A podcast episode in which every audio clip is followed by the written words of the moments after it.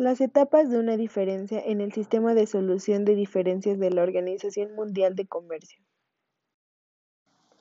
Presentado por Mirna Patricia Rodríguez Chino, de la Benemérita Universidad Autónoma de Puebla en la materia de arbitraje comercial. A continuación, se explican las diversas etapas de una diferencia en el sistema de solución de diferencias de la Organización Mundial de Comercio.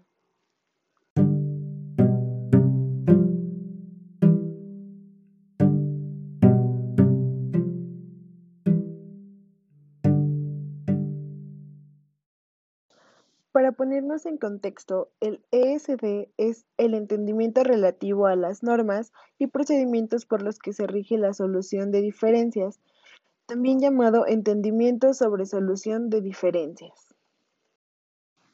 El OSD es el órgano de solución de diferencias. Existen dos medios principales de resolver una diferencia cuando se ha presentado una reclamación en la OMC. La número uno es que las partes encuentran una solución mutuamente convenida, particularmente en la etapa de consultas bilaterales. Por segundo, se recurre a la vía jurisdiccional, incluida la aplicación subsiguiente de los informes del Grupo Especial y del órgano de apelación, que son vinculantes para las partes cuando han sido adoptados por el OSD. El proceso de solución de diferencias de la Organización Mundial de Comercio consta de tres etapas principales. 1. Consulta entre las partes.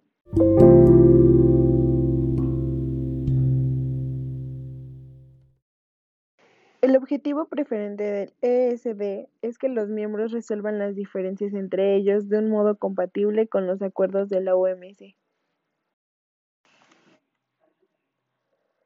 En consecuencia, las consultas bilaterales entre las partes son la primera etapa del sistema formal de solución de diferencias, según el artículo 4. Estas consultas dan a las partes la oportunidad de debatir la cuestión y encontrar una solución satisfactoria sin recurrir al litigio, según el párrafo 5 del artículo 4 del ESD. Solo cuando estas consultas obligatorias no han proporcionado una solución satisfactoria en un plazo de 60 días, podrá el reclamante pedir la resolución por un grupo especial, según el párrafo 7 del artículo 4. Incluso cuando las consultas no resuelven la diferencia, las partes siempre tienen la posibilidad de encontrar una solución mutuamente convenida en una etapa ulterior del procedimiento. Hasta ahora la mayoría de las diferencias en la OMC no han pasado de la etapa de consultas, bien porque no se encontró una solución satisfactoria o porque el reclamante decidió, tal vez por otros motivos, no llevar adelante su demanda.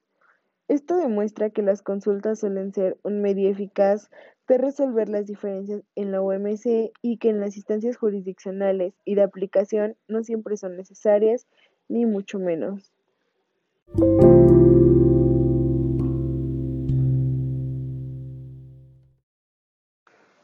Junto con los buenos oficios, la conciliación y la mediación, las consultas son el principal instrumento no judicial o diplomático del sistema de solución de diferencias de la Organización Mundial del Comercio.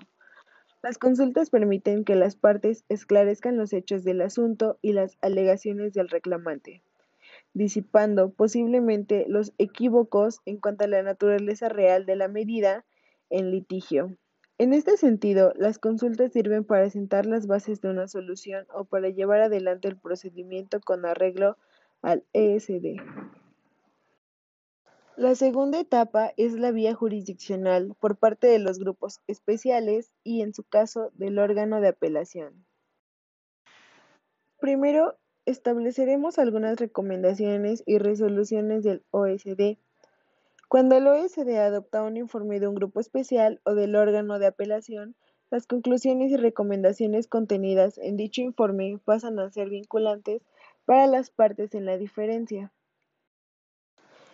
Según este, cuando las partes no pueden llegar a una solución de mutuo acuerdo, el primer objetivo será, en general, conseguir la supresión de las medidas que se haya determinado que son incompatibles con el acuerdo sobre la OMC.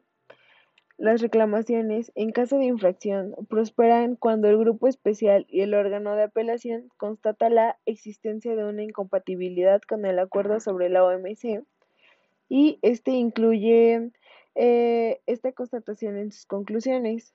En tal caso, el grupo especial y el órgano de apelación recomiendan que el miembro interesado ponga su medida en conformidad con las disposiciones de la OMC.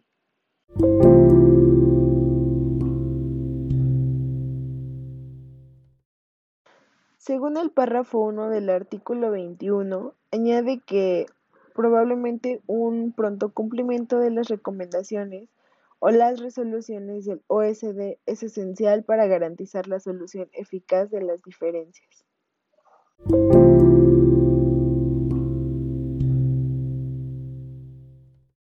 El ESD establece que la compensación y la suspensión de concesiones son solo aquellas alternativas temporales que no resuelven la diferencia.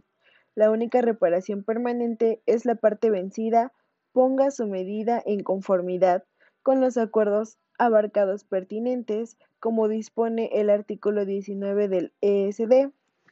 Además, por los motivos expuestos anteriormente, el término recomendación del párrafo 1 del artículo 19 y la expresión recomendación y resolución no deben entenderse en el sentido de que confieren a la parte la facultad discrecional de cumplir la recomendación.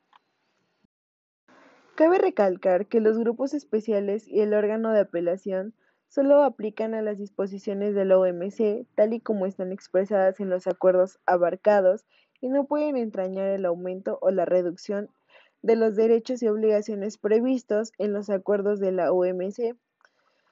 Por consiguiente, la conclusión de un grupo especial o del órgano de apelación en el sentido de que una determinada medida es incompatible con las disposiciones de la OMC no hace más que reflejar y poner de manifiesto una situación jurídica existente en virtud del acuerdo sobre la OMC.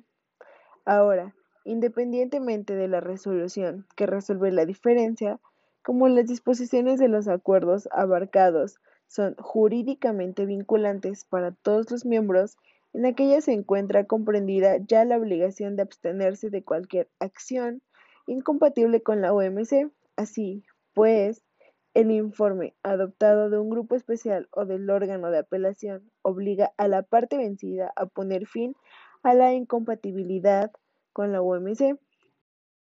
En segundo lugar, el ESD establece claramente que un miembro que no ponga sus medidas incompatibles en conformidad con el acuerdo se arriesga a las consecuencias. Tendrá que proporcionar una compensación con el acuerdo del reclamante o bien hacer frente a contramedidas de retorsión.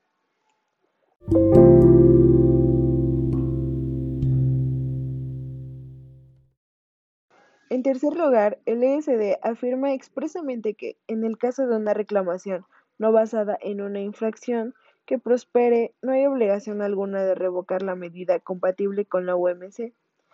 Esto hace pensar que, en cambio, en el caso de una reclamación basada en una infracción que prospere, exista una obligación de este tipo.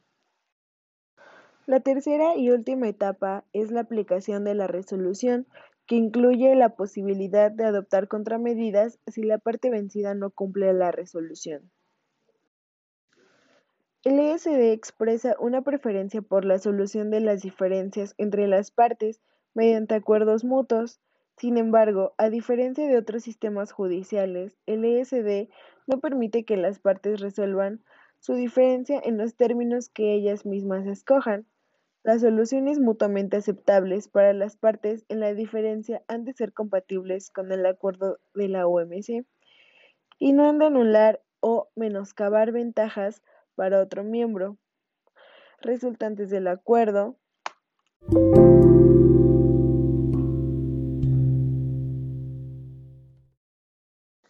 Si la cuestión se ha planteado formalmente en una solicitud de celebración de consultas, las soluciones mutuamente convenidas deberán notificarse al OSD y al Consejo y Comité pertinente. Lo que se busca con esta disposición es informar a los otros miembros de la OMC y darles la oportunidad de exponer cualquier preocupación que le pueda plantear la solución. Estas normas llevan implícito el reconocimiento del riesgo de que las partes en una diferencia puedan verse tentadas a resolver en términos que sean perjudiciales para un tercer miembro no participante o de un modo que no sea plenamente compatible con los principios de la OMC. Sin embargo, o por consiguiente, las soluciones mutuamente convenidas deben notificarse al OSD y ponerse en conocimiento de los demás miembros. Tercera etapa en cuanto a las consultas bilaterales o después de estas. Las consultas bilaterales, que deben celebrarse obligatoriamente al comienzo de toda diferencia, tienen por objeto proporcionar un marco en el que las partes traten de negociar una solución mutuamente convenida, sin embargo, aun cuando las consultas no permiten llegar a una solución y la diferencia pase a la etapa jurisdiccional, se alienta a las partes a que no cejen en sus esfuerzos por encontrar una solución mutuamente convenida. En etapa del examen en apelación, el apelante puede desistir de la apelación en todo momento. Esto puede deberse, en otras cosas, a que las partes hayan llegado a una solución mutuamente convenida.